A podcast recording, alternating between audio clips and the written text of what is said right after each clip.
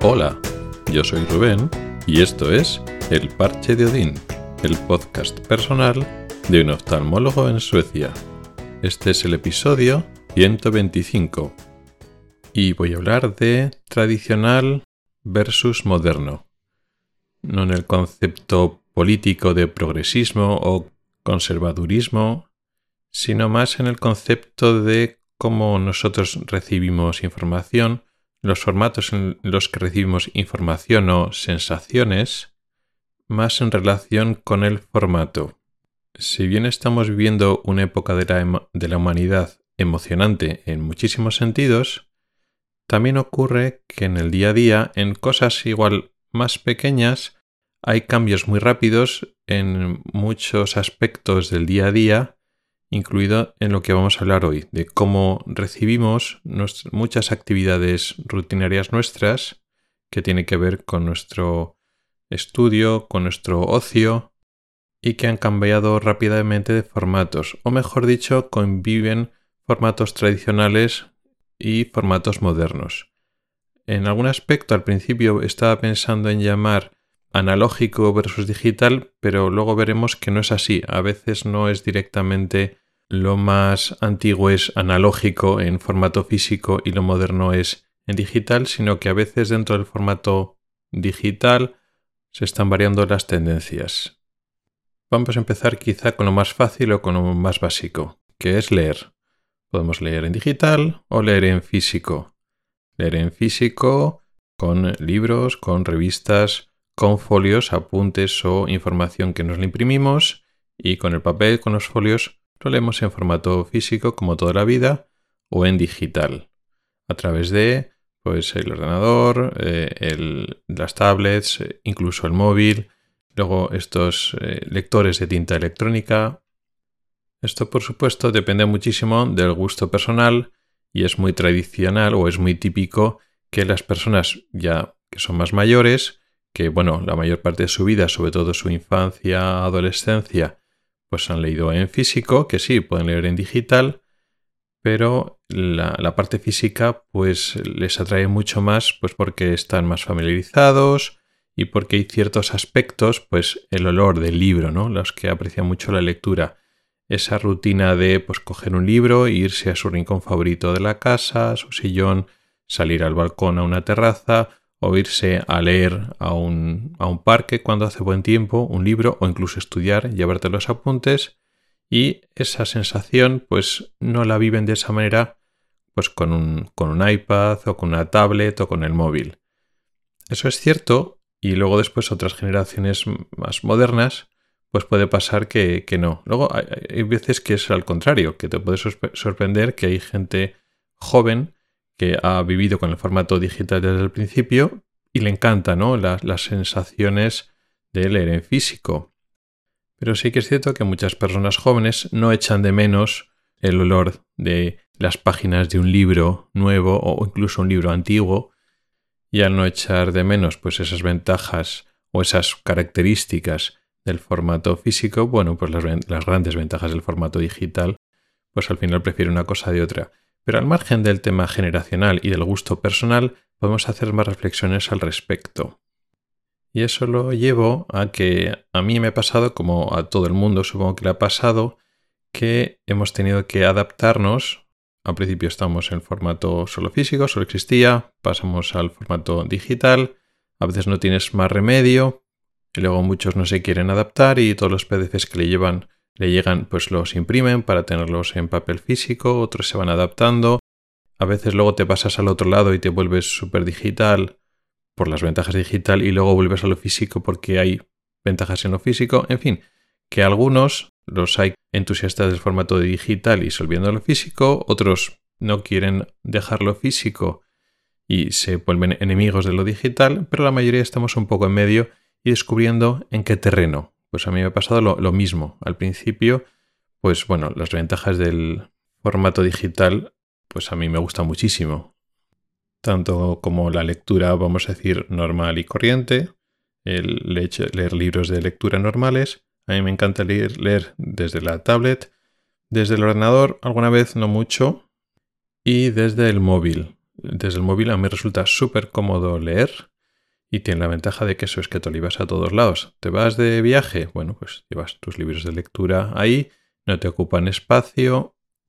En cualquier rato muerto que mucha gente pues se baja un jueguito en el móvil y está un poco pues perdiendo tiempo o en redes sociales, pues yo tengo unos minutos libres, pues sigo leyendo. No solo eh, mi, el espacio de lectura no solo es con mucha gente pues por la noche antes de irse a dormir o los fines de semana cuando tienes un rato largo, yo intento aprovechar ratos muertos porque me encanta la lectura y eso con el formato físico pues no lo tienes. Pero incluso también el tema del estudio. También yo, como mucha gente, leo mucho de artículos científicos y entonces te descargas el archivo PDF concreto y también resulta muy cómodo pues eh, te descargas esos archivos, te lo puedes organizar en carpetas o a veces en aplicaciones que son de gestores de estas referencias bibliográficas y te lo organizas por temas, pues para actualizarte, para prepararte charlas, para preparar doctorados o investigaciones, todo eso. Y manejar toda esa información de forma digital en carpetas que lo sincronizas en la nube, que los tienes en todos tus dispositivos, lo puedes consultar y enseñar a alguien. Esos son grandes ventajas. Lo que pasa es que últimamente he vuelto también un poquito al formato físico para algunas cosas.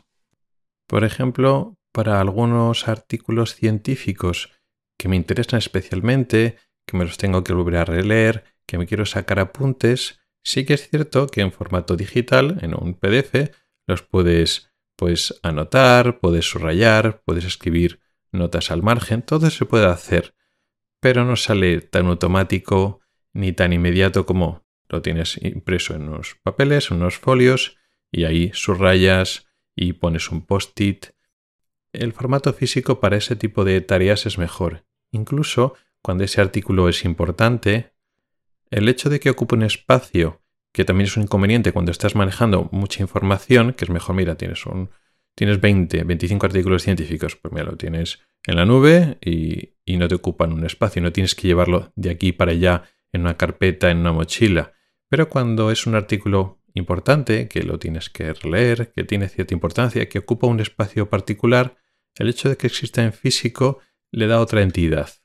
Así que, y cuesta un poquito encontrar, pero con el paso de los años vas encontrando dentro de las ventajas y desventajas que tiene cada formato, pues ni todo en digital ni todo en físico.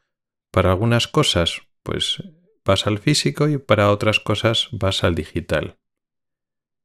Otro aspecto que me parece parecido, aunque parezca que no tenga nada que ver, es nuestro consumo de películas y series. Aquí no hablo de físico o de digital, aquí estoy hablando de entretenimiento, de visualizar pues eso, una serie, una película en una pantalla, principalmente la pantalla de televisión, pero en un momento dado también puedes utilizar pues una, tablet. Un móvil teóricamente también, pero eso ya es bastante más incómodo. Aquí lo tradicional es no tan antiguo como la, lectura de, libros en papel, sino que era, bueno, el tener tú los archivos físicos de la, película o la serie que querías ver, frente a lo moderno que es verlo en streaming, de tenerlos en plataformas que tienen tanto series como, como películas y verlo en streaming. ¿Qué es mejor? Aquí podríamos también hablar de un tema de precios y de que estás pagando un, consumo, una cuota mensual y lo que te resulta más barato. Pero vamos a dejar el precio aparte, sino solo la, comodidad y las ventajas y desventajas de cada cosa. Se está imponiendo mucho el tema del streaming por pura comodidad. Lo tienes disponible a golpe de clic en un formato que puede ser más o menos atractivo y sobre todo no te tienes que esforzar tú las películas están ahí, simplemente pues pagas una, dos suscripciones, tres, las que quieras.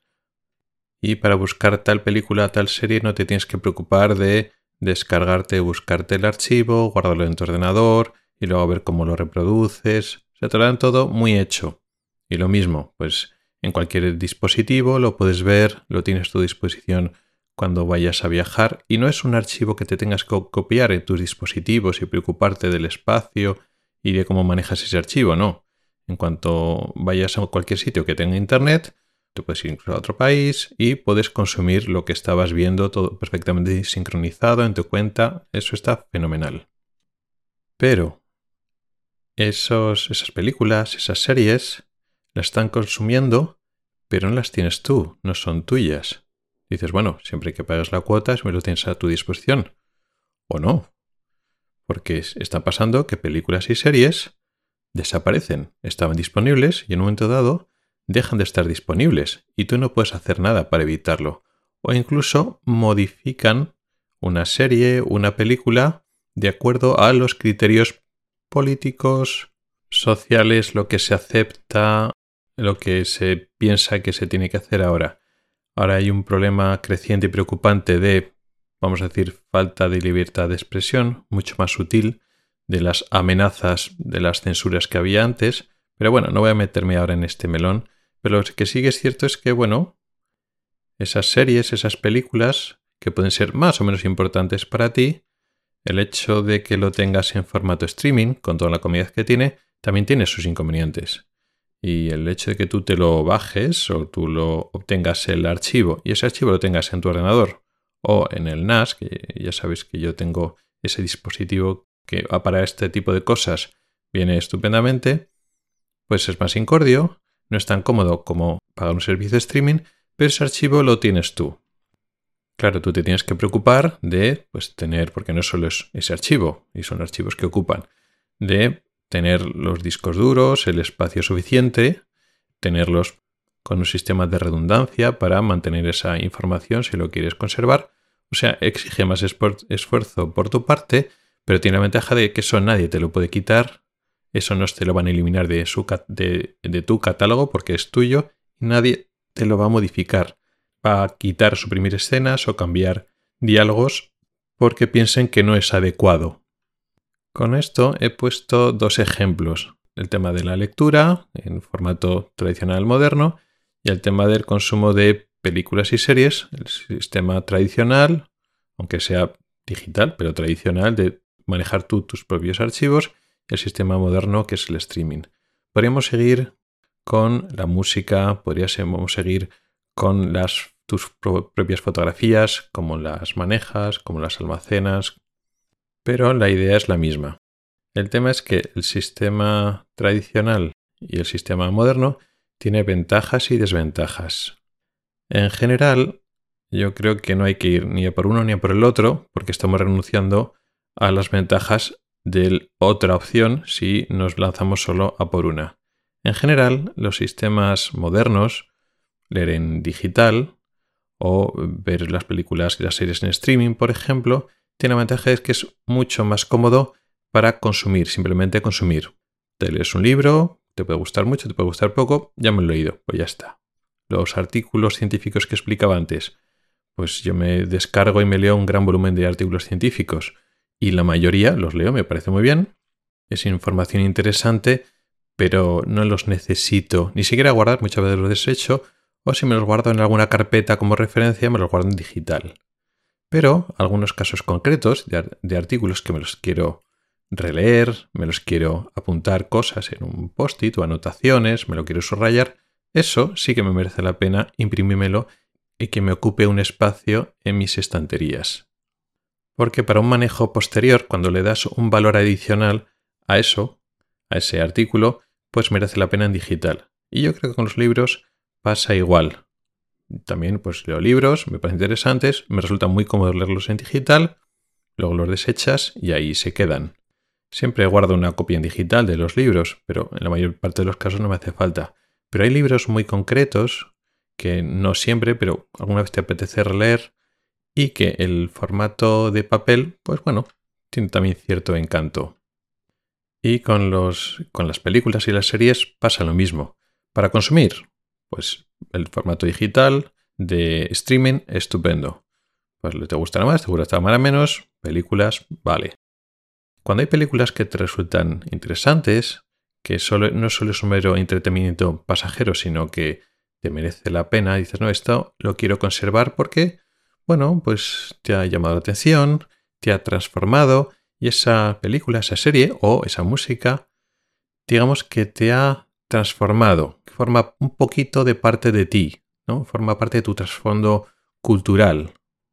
Bueno, pues eso merece la pena conservarlo, pero conservarlo tú. Y te merece la pena tener el esfuerzo de descargarte el archivo y no depender de una empresa de streaming que eso lo puede quitar, lo puede modificar.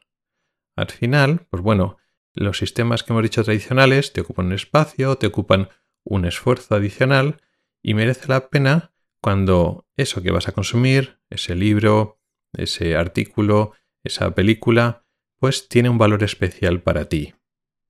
Entonces merece la pena el esfuerzo. Que no quiere decir que los libros que estás leyendo digitales sean basura y sean muy malos, no, te pueden gustar mucho y sigue siendo mucho más cómodo leerlo, para mí por lo menos, en digital. Pero cuando manejas volumen grande y estás simplemente consumiendo, pues el sistema moderno es mucho más cómodo, pero el sistema tradicional tiene su hueco para aquellas cosas que quieres conservar de una manera particular.